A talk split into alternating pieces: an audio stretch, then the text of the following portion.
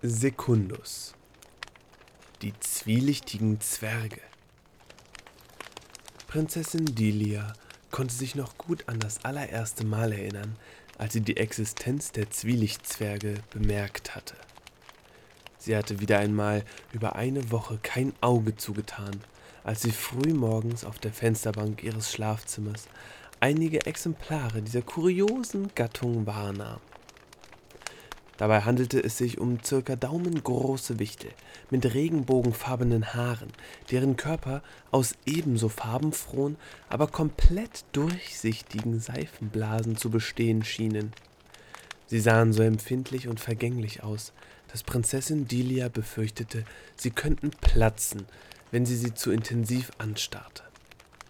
Sie hielten sich vorwiegend in der Nähe der großen Fenster auf wo sie sich, wie die Prinzessin vermutete, von den letzten bzw. den ersten einfallenden Sonnenlichtstrahlen des Tages ernährten.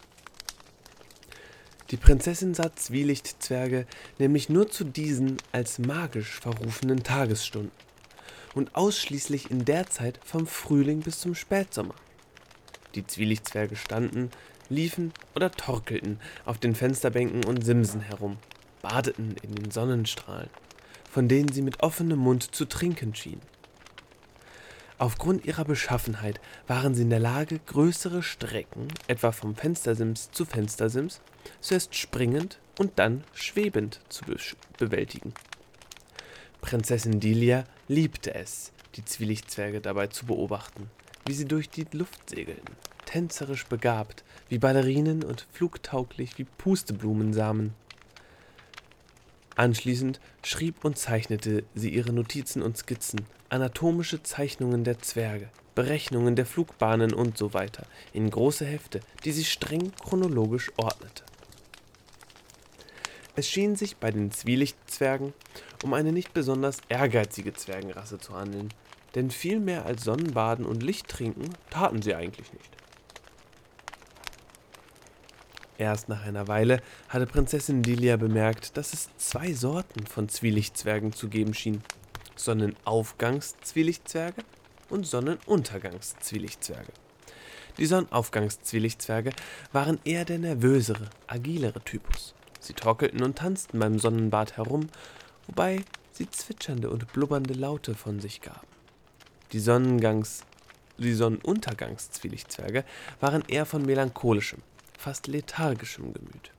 Sie lagen und standen meist fast reglos herum und ließen nur gelegentlich ein schwermütig klingendes Glucksen vernehmen. Aber zwischen Sonnenaufgang und Sonnenuntergang und zwischen Sonnenuntergang und Sonnenaufgang, in der ganzen restlichen Zeit der Tage und Nächte außerhalb der zwielichtigen Stunden, sah sie die Zwerge nie. Die Fensterbänke blieben leer, so oft Prinzessin Delia dort auch vorbeikam. Sie überlegte schon seit geraumer Zeit, sich einen der Zwielichtzwerge zu fangen und ein bisschen unter der Folter zu verhören, so wie es die königlichen Folterknechte im Verlies mit Spionen und unwitzigen Hofnarren machten. Aber diesen Gedanken verwarf sie jetzt als unsittlich und unpraktikabel. So etwas gehörte sich einfach nicht. Und sie wusste ja nicht einmal, wie man Zwielichtzwerge effektiv foltert. Dafür bräuchte sie sicherlich sehr kleine und subtile Werkzeuge, damit die kleinen Kerlchen während des Verhörs nicht platzten. Delia wusste sehr gut, warum sie das befürchtete, denn als Kind hatte sie oft genug versucht, Seifenblasen zu fangen. Und die waren jedes Mal zwischen ihren kleinen Fingern explodiert. Genauso konnte sie versuchen, genauso gut konnte sie versuchen, einen Regenbogen am Boden festzunageln. Und diese Zwerge schienen nicht einmal über eine richtige Sprache zu verfügen, in der man sie verhören könnte. Sie zwitscherten und glucksten ja nur. Prinzessin Delia erwog stattdessen, eine Doktorarbeit über ihre Beobachtungen der Zwielichtzwerge zu schreiben. Aber würden die Kerlchen überhaupt genug hergeben, um eine ordentlich gegliederte und wissenschaftliche Arbeit mit vielen Fußnoten, einem Register und allem drum und dran zu rechtfertigen? Vor allen Dingen fürchtete sie, dass man sie aufgrund einer solchen Veröffentlichung einer ernsthaften Hirnerkrankung verdächtigen könnte, denn es bedurfte ja mindestens sieben bis neun Tage und Nächte konsequenten Schlafentzugs, um Zwielichtzwerge überhaupt wahrnehmen zu können. Welcher mögliche Prüfer nahm das auf sich, nur um Prinzessin Delias Zurechnungsfähigkeit zu überprüfen? Da lag es doch viel näher, sie einfach für verrückt zu erklären. Akademiker und Kopfdoktoren waren ja notorisch bekannt dafür, dass sie denkfaul seien. Die Prinzessin benötigte nicht viel von ihrer reizbaren Vorstellungskraft, um sich in einer übrigens sehr eleganten und mit aparten Applikationen versehenen Zwangsjacke stecken und von grobschlächtigen Pflegern weggeschleppt zu sehen, während sie mit überschnappender Stimme immer wieder rief: Da! Da sind sie, die Zwielichtzwerge, auf der Fensterbank, sie zwitschern, sie glucksen, sie schweben. Seht doch hin, ihr abgestumpften Vollidioten. Und so weiter. Nur kurz nachdem Prinzessin Delia die Zwielichtzwerge gesehen hatte, schrieb sie das erste Gedicht ihres Lebens. Sie schrieb mit Buntstiften, jedes Wort in einer anderen Farbe, weil es ihr sonst zu finster war. Zwielicht ist ein schönes Licht. Im Zwielicht sieht man nämlich nicht, wie ringsherum die Welt zerbricht. Nebel ist auch wunderschön. Im Nebel kann man nicht mehr sehen, wie alle Dinge untergehen. Am schönsten ist die Dunkelheit. Im Dunkeln sieht man gar kein Leid, zerträumt sich blind die Einsamkeit. Von der 444. Stufe des vierten Schlossturmes trat Prinzessin Delia nun hinaus auf einen der vielen Balkone und blickte hinab auf die schlafende Stadt. Heute würde es eine helle und klare Vollmondnacht geben. Zu den unbestreitbaren Vorzügen des schlaflosen Nachtlebens gehörte auch, dass Delia ausgiebige Mondlichtbäder nehmen konnte. Ein Mondlichtbad bereitet völlig andere, wesentlich subtilere Genüsse als ein Sonnenlichtbad. Es birgt zunächst den unbestreitbaren gesundheitlichen Vorteil, dass man davon weder einen Sonnenbrand noch tödliche Hautkrankheiten bekommen kann. Die Haut erhält davon auch nicht diese ordinäre Bratwurstbräune notorischer Sonnenanbeter, sondern wird auf eine vornehme Weise immer bleicher, bis sie poliertem Elfenbein oder edlem Porzellan ähnelt. Das Gehirn schüttet, das wusste die Prinzessin, unter der Bestrahlung von vollem Mondlicht eine körpereigene Droge aus, die von zamonischen Alchemisten Insomnilin genannt wird. Durch die anhaltende Ausschüttung von Insomnilin-Molekülen kann man in, in einen regelrechten Rausch, die sogenannte Nocturnmelancholie, geraten, der gewöhnlichen Räuschen und Glückszuständen an Subtilität turmhoch überlegen ist. Unter der Wirkung des Insomnilins bleibt man äußerlich völlig gelassen. Fast wie ein Leichenstarre. Es ist ein extrem kontrollierter, eleganter und salopper Rausch. Als würde man mit Lichtgeschwindigkeit auf einem Teppich aus gesponnenen Traumfäden durch das Universum reisen, dabei aber völlig entspannt in seinem Lieblingssessel sitzen und mit abgespreiztem Finger perfekt temperierten grünen Tee aus einer hauchdünnen Tasse aus florentinischem Porzellan schlürfen. So oder ähnlich, dachte Prinzessin Delia einmal anlässlich einer mittelschweren Mondlichtekstase, die man ihr äußerlich kein bisschen ansehen konnte, muss sich der Mond auf seiner sonnenbestrahlten Seite fühlen. So erleuchtet und dennoch schwermütig. Schwermütig aber trotzdem unbekümmert. Wie wohl seine Gefühle auf der dunklen Seite sein mögen. Bei jeder Mondlichtekstase memorierte die Prinzessin im Stillen die Namen ihrer Lieblingsmondkrater, alphabetisch und nach Farben streng geordnet, denn Ordnung musste für Delia auch in einem Mondlichtrausch sein.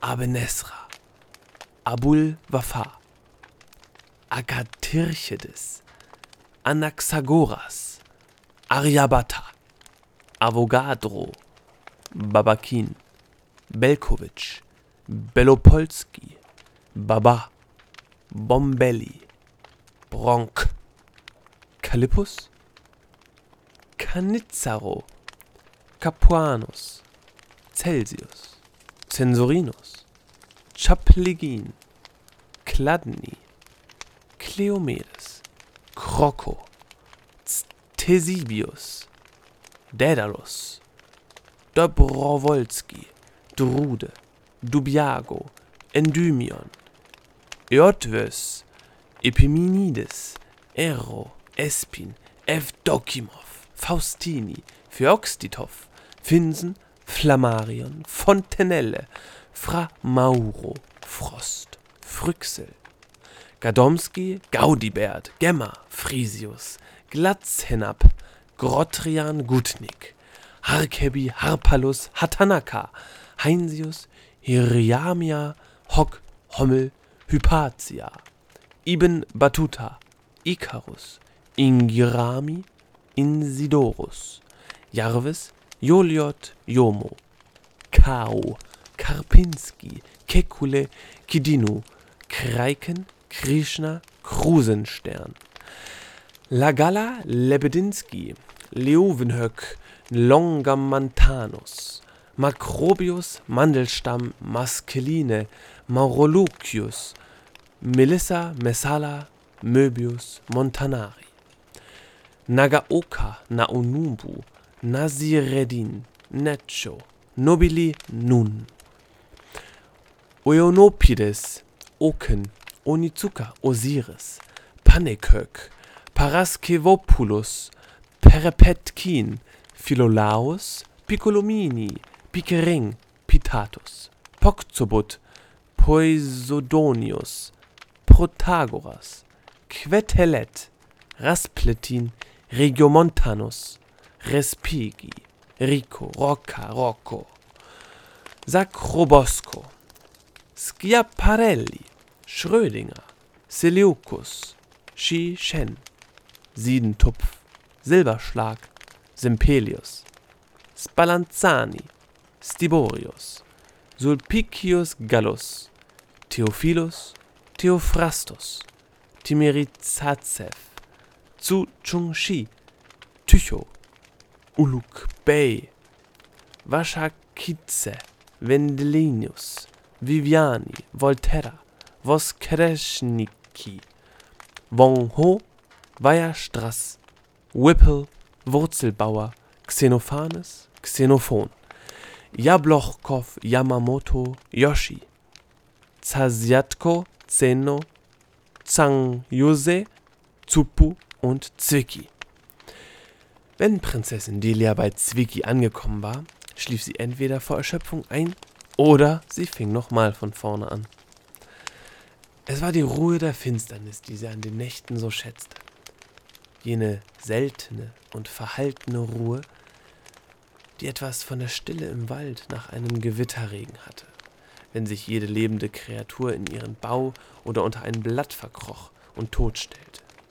Kein absoluter Stillstand, nur ein vorübergehendes Verharren des Lebens.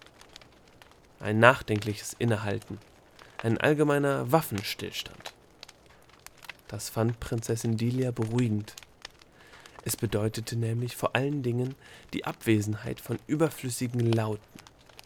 Tagsüber gab es selbst in ruhigen Phasen dieses ewige und penetrante Dauergeräusch, welches durch das banale und größtenteils völlig überflüssige Geplauder und Geplapper der Bewohner des königlichen Palastes erzeugt wird und das in ihren Ohren klang wie das bedrohliche Summen in einem Bienenstock.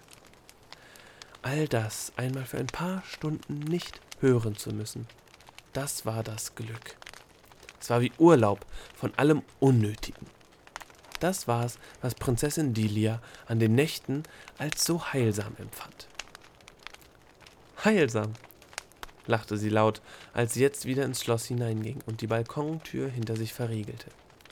Sie zog den dünnen Saal um ihren Hals, äh, sie zog den dünnen Schal um ihren Hals wieder fester. Ich habe eine unheilbare Krankheit und fasele von der heilsamen Abwesenheit des Unnötigen. So ein Quatsch. Nachts ist es draußen kalt. Das ist alles. Ich werde mir einen verdammten Schnupfen holen, wenn ich noch länger in der Kälte herumstehe. Das ist ja wohl das allerletzte, was ich gebrauchen kann. Krank sein und dann auch noch krank werden.